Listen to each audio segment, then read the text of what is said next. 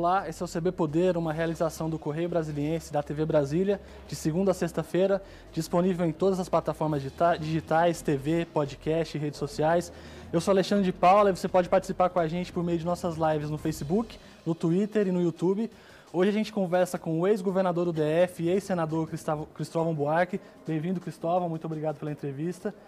O senhor foi ministro da Educação e atualmente o MEC se transformou em palco de várias polêmicas é, envolvendo troca de ministros, ministros relâmpagos, ministros polêmicos também. Na avaliação do senhor, que impacto toda essa bagunça no MEC traz para o Brasil? É lamentável porque essa bagunça nos faz perder tempo. Primeiro, perder tempo do que vamos precisar para recuperar a tragédia da epidemia as crianças vão voltar traumatizadas, muitos professores abandonam a profissão, algumas escolas não reabrem, algumas escolas públicas reabrem, mas com muita dificuldade. Estamos perdendo tempo. Segundo, porque havia algumas coisas boas que estavam vindo do passado e que, de repente, talvez não tinha como retomar. E, finalmente, para mim, a maior perda de tempo, e não é uma coisa só deste governo atual, é que não estamos formulando a estratégia para que o Brasil saia do atraso educacional num prazo de 5, 10, 15, 20 anos e se transforme num país, primeiro, com uma boa educação, segundo, onde o filho do mais pobre tem uma escola tão boa quanto o filho do mais rico. Nós estamos perdendo muito tempo, já faz décadas, e agora, mais ainda com esse governo, como você definiu, bagunçado educação. É, o senhor viu, a gente teve, tem um novo ministro agora, o pastor Milton Ribeiro. O senhor acha que essa mudança ela pode trazer resultados positivos ou não é só uma questão do ministério, é uma questão de política governamental mesmo? É o projeto de país e de educação que, que esse governo atual tem? Você trouxe algo que pouca gente percebe. É que quem faz a educação não é o ministro é o presidente da República, é o governo. E quem faz o presidente querer educação é o eleitor. É o eleitor eleger um presidente comprometido com o Brasil fazer a sua transformação educacional, que eu defendo há muitos anos, desde quando fui ministro, por meio da federalização da educação de base. Então você trouxe essa lembrança boa. Eu creio que o atual presidente não tem a menor sensibilidade para ser um presidente voltado para a educação. Por isso, não adianta mudar o ministro. Eu acho que esse ministro vai ser melhorzinho do que os anteriores. Eu creio que o que a gente teve até aqui parece caricatura. Não parece coisa verdadeira de um país sério, esses últimos ministros. Foram caricaturas. Esse, eu acho, ainda é muito cedo para fazer qualquer julgamento, não parece ser uma caricatura. Mas ele vai ter muita dificuldade, porque o governo dele não é um governo que põe a educação como um objetivo importante.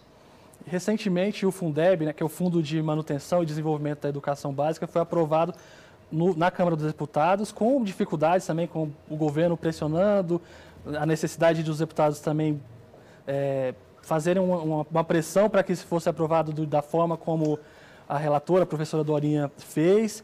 O senhor que já esteve no MEC, qual a importância do Fundeb para a educação brasileira? Qual o impacto que, que, se teria, que teria também a ausência de, do Fundeb, que poderia ter caducado? Né? Mais uma vez, você faz a pergunta certa. Qual seria o impacto se o Fundeb não fosse aprovado? E aí eu respondo com a palavra: uma tragédia com outra palavra, uma devastação do sistema educacional brasileiro, que é composto por quase 6 mil pequenos sisteminhas, um em cada município. Seria uma devastação não ter esse dinheiro do governo. Mas me permite também tomar uma posição que muita gente não gosta. É de que, se sem o Fundeb seria uma devastação, com o Fundeb ainda não vai ser a construção. Lembre-se que nós tivemos o Fundef, que é o Fundeb só para o fundamental, no governo Fernando Henrique Cardoso. Nós transformamos o Fundef no Fundeb para o ensino fundamental e médio no governo Lula. São 10 anos. E não fez com que o Brasil se colocasse entre os melhores do mundo. Continuamos entre os piores do mundo. É, o Fundeb é absolutamente necessário para evitar a tragédia, mas ele não é suficiente para a gente dar um salto a ter uma boa educação. Ele evita a devastação, mas ele não faz ainda a construção da educação que o Brasil merece, precisa e tem condições de ter. O que, é necessário para esse salto? Boa pergunta, mais uma muito boa. Primeiro, antes de tudo, é uma questão política. O Brasil querer colocar a educação como um objetivo central. Nós queremos, ser, nós queremos sermos campeões no futebol. Não há uma intenção brasileira de sermos campeões em educação. Nós queremos melhorar do ano de 10 anos atrás para hoje, comparando Brasil com Brasil. Nós não queremos nos comparar com os melhores do mundo. Precisa ter essa vontade. Tendo essa vontade, é preciso que haja um acordo nacional que permeie todos os partidos, sindicatos e, digamos, daqui em diante a educação vem em primeiro lugar. Na hora de fazer o orçamento, a gente primeiro reserva o dinheiro para a educação. Todos vamos colaborar. Não é só uma questão de aumentar o salário de professor, é ter mais dedicação do professor. É trazer os novos equipamentos que são necessários para fazer uma educação boa para as crianças de hoje. Nós ainda estamos no tempo da escola teatral. Precisamos passar para a escola cinematográfica. Agora, finalmente, tecnicamente, o que eu defendo é que essa estratégia com a vontade de todos consiste em fazer com que educação seja uma questão nacional. Primeira coisa é ter um ministério para educação de base, que não temos. Então, o ministro novo que você falou, ele vai ficar o tempo todo prisioneiro das universidades. Ele não vai fazer nada quase para a educação de base, porque não é o papel do Ministério da Educação no Brasil cuidar da educação de base. Isso a gente deixou para os municípios. Então tem que ter um Ministério da Educação de base e tem que começar a implantar sistema federal por cidade. Não dá para fazer isso no Brasil inteiro de uma vez. Sistema federal significa professor será uma carreira federal, como os funcionários do Banco do Brasil. Por que, que a gente tem em toda cidade um Banco do Brasil? Mas a escola não é escola do Brasil, a escola é do município. É preciso começar a implantar a Escola Brasil. Como não dá para ser rápido no Brasil inteiro, nós podemos fazer por cidade. Como fizemos com tudo, aeroporto, tudo é por cidade que começa e vai se fazendo. Então, a sua pergunta, a parte final, que é a mais importante, é essa. Eu acho que é preciso federalizar a educação de base no Brasil num processo que leva alguns bons anos e que, a meu ver, deve ser feito por cidade. Chega numa cidade e o governo federal transforma aquele sistema municipal pobre, frágil, em um novo, robusto sistema federal de educação. Cristão. Em 20 anos, a gente consegue fazer isso no Brasil inteiro. Ainda na educação, mas trazendo um pouco aqui mais para o DF, o senhor também foi governador, é, como é que o senhor avalia a gestão da educação atual aqui no, no Distrito Federal? Houve também algumas trocas de, de, secretários nesse um ano e meio de governo. O que, que o senhor acha que tem sido feito de correto? O que, que ainda precisa avançar? O que eu posso dizer, o que eu disse para o Brasil, eu digo para o DF. Quando a gente compara o DF com os outros estados, não estamos ruins. Não somos os melhores, mas estamos ali entre os melhores. Mas quando eu comparo a educação no Distrito Federal com a educação nos países que 30 anos atrás eram péssimos e hoje são ótimos, como a Irlanda, a Finlândia, Coreia do Sul, quando eu comparo com esses outros países, estamos péssimos. A educação no DF não consegue se comparar com isso. E mesmo no Brasil, Aqui e ali tem um município que tem feito esforços que ficaram na frente nossa, como, por exemplo, Sobral, no Ceará. Com pequenas medidas, conseguiu melhorar. Ainda é muito ruim comparado com os melhores do Brasil. Sobral, que todo mundo fala maravilhas, é bom comparado com o resto do Brasil. Mas comparado com os grandes países, Sobral é um dos últimos também. Então, o Distrito Federal está é, entre os melhores do Brasil, mas está entre os piores também no mundo. Então, se nivela por baixo quando, quando se faz essa avaliação? No Brasil, a gente nivela futebol por cima. Queremos ser campeões. Não aceitamos ser vice. Agora, na educação, nós tentamos nos nivelar por baixo. Se a gente sair de 56, como foi na última avaliação, para 55, o Brasil vai comemorar. É como se no próximo jogo contra a Alemanha, em vez de 7 a 1, a gente perdesse de 6 a 1 e comemorasse. Duvido que alguém comemore perder de 6 a 1 para a Alemanha. Mas comemora, passar de 56 para 55 ou 4 na educação. O maior problema no Brasil para a educação é convencer a nós, brasileiros, de que temos condições de sermos bons em educação no mundo. E segundo, que o filho do pobre tem que ter uma escola tão boa quanto o filho do rico. Aqui no DF a gente já está discutindo o retorno das aulas, vai começar escalonado nas escolas públicas a partir de 31 de agosto. Na rede particular começaria hoje, mas houve uma suspensão da justiça. O senhor, como gestor que já foi e que continua tendo essa experiência, o senhor avalia que, que já era o momento de começar a se pensar nisso? É, é a situação adequada? Como gestor, eu ia perguntar aos médicos, aos infectologistas, quando é que é hora de voltar? Agora, como gestor, eu gostaria de estar preparado quando ele dissesse chegou a hora. Preparado vai precisar de muito apoio psicológico para alunos, professores e até pais, mas sobretudo alunos e professores. Psicologia, a gente vai precisar de muita psicologia para vencer os traumas. Segundo, uma proposta de recuperação do apagão educacional que essas crianças ficaram com dois meses, três meses sem aula. Lembre que cada greve de professor eh, gera um apagão. Imagine esse de três meses, e geral, público e privado. Então vem um apagão. Como recuperar? Essa recuperação vai exigir muito ensino à distância, mas não pegar aula de professor como se fosse no teatro e passar no cinema. Isso ninguém aguenta. Tem que transformar cada aula teatral numa aula cinematográfica. Essa é uma coisa que eu estou trabalhando atualmente a pedido de algumas instituições, inclusive internacionais. Como sair da educação teatral para a educação cinematográfica. Faz 100 anos o mundo viu isso na arte dramática, quando surgiu o cinema. O cinema não foi a filmagem das peças teatrais no palco levada para todo lugar. Não, não.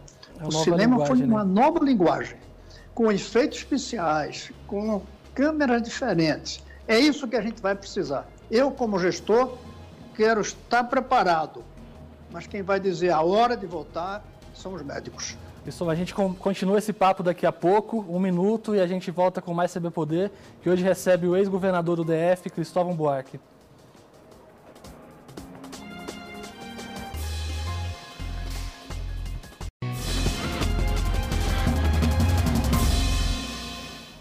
A gente volta com o segundo bloco do CB Poder, hoje com a conversa com o ex-governador do DF, ex-senador Cristóvão Buarque. Cristóvão, você publicou no ano, final do ano passado um livro que trata do, dos erros e das falhas dos governos progressistas no Brasil, chamado Por que Falhamos, o Brasil de 1992 a 2018. E então, o lugar em que nós estamos hoje, é, este governo que nós temos hoje, são reflexos, são resultados do, das falhas cometidas até então? Muita gente não gosta quando eu falo isso, mas é tão óbvio.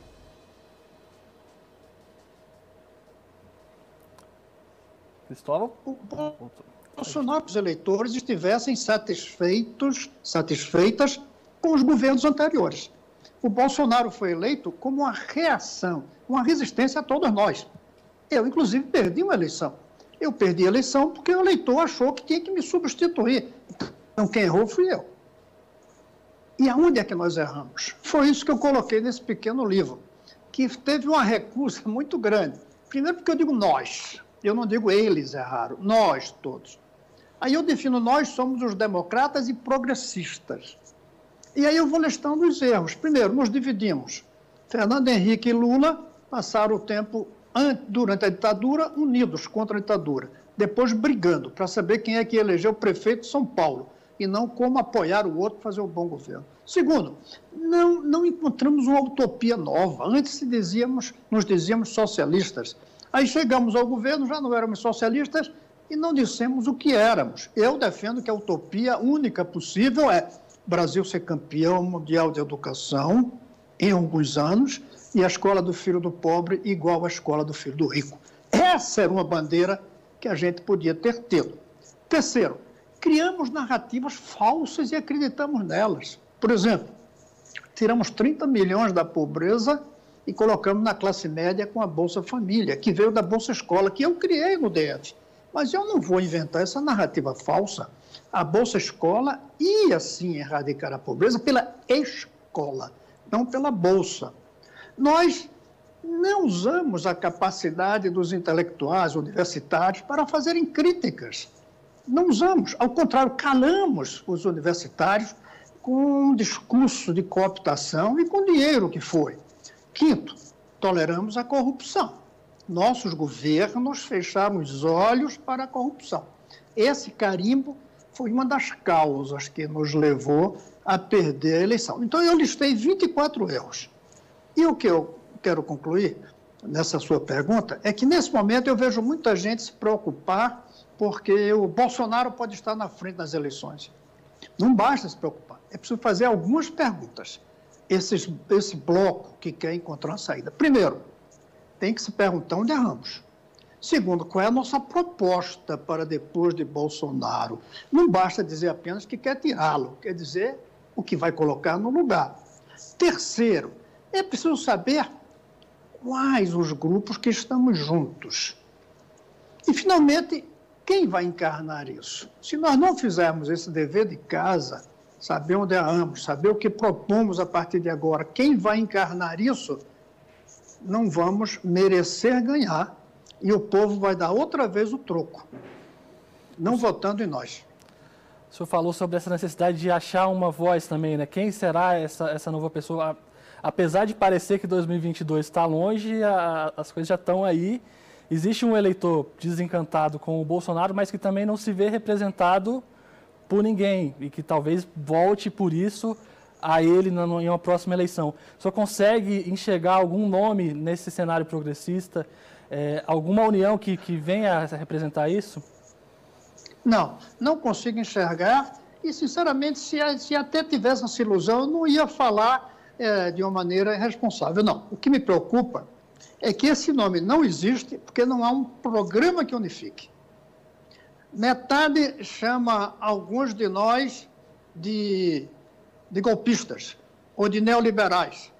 Outros chamam alguns de nós de corruptos não quer se encontrar ou de entreguistas ou de irresponsáveis, como eu mesmo acho que muitos foram irresponsáveis. Mas nesse momento é questão de centrar e dizer três coisas. Como fazer um governo com três coisas: democrata, que Bolsonaro, a meu ver, não representa, progressista, com ideias novas, que Bolsonaro não representa, e responsáveis. Porque democrata e progressista irresponsável não resolve para o Brasil. Responsável, democrata, mas sem ser progressista, não leva o Brasil para frente. São três características. Aí nós temos que nos unir, os que são democratas, progressistas e responsáveis, formularmos um conjunto de compromisso com o povo.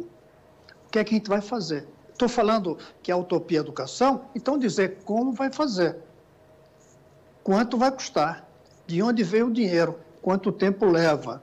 E as outras coisas também, como criar emprego, enfrentar a violência, como não ter corrupção. Isso é uma coisa que a gente precisa dizer. Nós temos que ter um plano tão claro que, mesmo que um ladrão chegue no governo, ele não consiga roubar. Não basta dizer que não teremos corruptos. É preciso dizer que corrupto não vai conseguir roubar. Isso está faltando. Está faltando. Quando fizermos isso, o nome surge. E Cristóvão, no livro você diz também que alguns governos de esquerda no Brasil tiveram políticas que eram de direita, não foram exatamente fiéis ao, ao que defendiam. Isso também contribuiu para o surgimento do bolsonarismo, desse cenário que, que temos hoje? Claro, contribuiu. E não só de direita, mas esquecendo as prioridades da população. Vamos falar com franqueza. O Bolsonaro recebeu um país em situação ruim. Ele quer piorar. Mas nós deixamos, fomos nós que deixamos 100 milhões sem esgoto. Bolsonaro não aumentou ainda o número de pessoas sem esgoto. 35 milhões sem água encanada. 12 milhões analfabetos. 70 milhões analfabetos funcionais. Nós deixamos uma economia em recessão. Nós deixamos uma economia com desemprego altíssimo. Então, nós falhamos. Enquanto não reconhecermos isso e dissermos à população onde foi que nós erramos, o povo não tem razão para votar em nós. Vai continuar votando no que eu chamo no livro o outro, o outrismo, que é uma coisa que representa a tragédia brasileira. Eu acho que o Bolsonaro foi eleito, sobretudo, por ser o outro, não por ser ele. Eu sei que quando o senhor emite essas opiniões e fala sobre esse assunto, principalmente nas redes sociais, o senhor recebe muitas críticas dos dois lados, tanto da esquerda quanto da direita, e sempre volta à tona a questão do voto para o impeachment da ex-presidente Dilma Rousseff. Como é que o senhor avalia esse voto hoje? O senhor votaria diferente? E até politicamente, que impacto que teve na sua trajetória? Do ponto de vista eleitoral, eu não sei se perdi a eleição pelo voto no impeachment ou por ter sido 15 anos do PT. As pesquisas não indicavam o que é que o povo tinha, tinha menos gosto em mim, ter sido do PT ou ter votado pelo impeachment, por ser eleitoral. Do ponto de vista político, que não é o mesmo que eleitoral, de base de apoio, claro que foi um desastre, foi um erro, digamos assim. Porque eu não só teria perdido os votos de uma parcela que me apoiava, mas essa parcela passou a me odiar. E eu preciso dizer aqui que o gabinete do ódio não foi invenção da, desse governo. Esse governo levou ao máximo o, o ódio. Mas, o, mas antes já havia um, um, gabinete do ódio contra mim, que aliás ainda existe. Agora, Esse ponto só para. votaria. Esse... Mas, mas a sua pergunta é melhor: se votaria ou não outra vez? Isso. Confesso que depois de três anos eu não sei se mais velho eu teria força para esse voto mas do ponto de vista moral, eu tinha que votar pelo impeachment. Eu passei dois anos dizendo que a presidente cometia crime de responsabilidade. Eu fiz uma audiência pública no Senado, fiz o relatório, eu escrevi dizendo que havia irresponsabilidade, disse que isso ia gerar recessão, desemprego, inflação.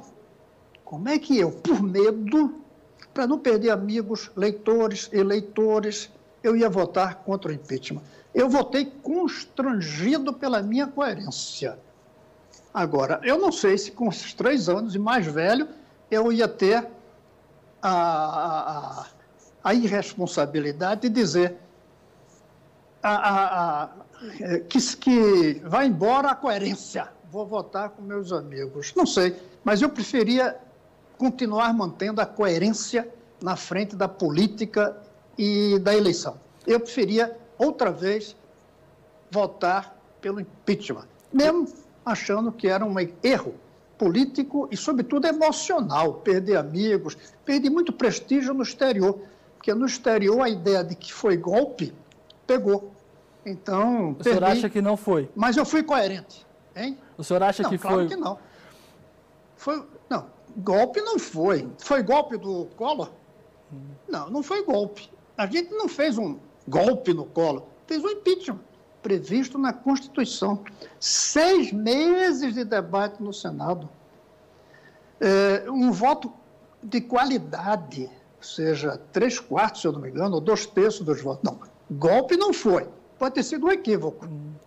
Aliás, tem gente que diz que a nossa crise hoje vem do impeachment. Mas qual deles? O do Collor ou da Dilma? Ou os dois? Tem gente que diz que os dois foram erros históricos. E a eleição do, do Bolsonaro tem nada a ver com impeachment. Eu diria o contrário. Se Dilma tivesse ficado até o fim, era capaz do Haddad ter tido menos votos ainda. Possivelmente. Porque a situação não ia estar boa na economia. É, mas não foi por isso que eu votei pelo impeachment. Eu votei por coerência ao ter ficado fazendo discurso, escrevendo e dizendo que ela cometia crime de responsabilidade e que era preciso, de uma vez por todas no Brasil, os presidentes terem responsabilidade fiscal. Cristóvão, a gente já está com o tempo acabando, mas quero fazer só uma pergunta para esclarecer.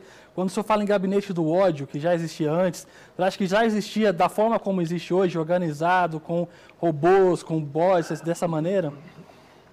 Não, não. Hoje é, o, como se diz por aí, uma palavra, é um paroxismo, é um exagero, que tem mais características de nazistas, do Goebbels, o de antes, não. O antes era um, um como é que se chama? Um gabinete do ódio amadorístico. Mas mesmo assim, causa um estrago danado. Cristóvão, infelizmente o nosso tempo está acabando, tinha muita coisa ainda para perguntar e para conversar. Espero que a gente possa recebê-lo mais outras vezes aqui. Agradeço muito pela entrevista. O CB Poder fica por aqui. Obrigado pela companhia de todos. Até a próxima e tchau.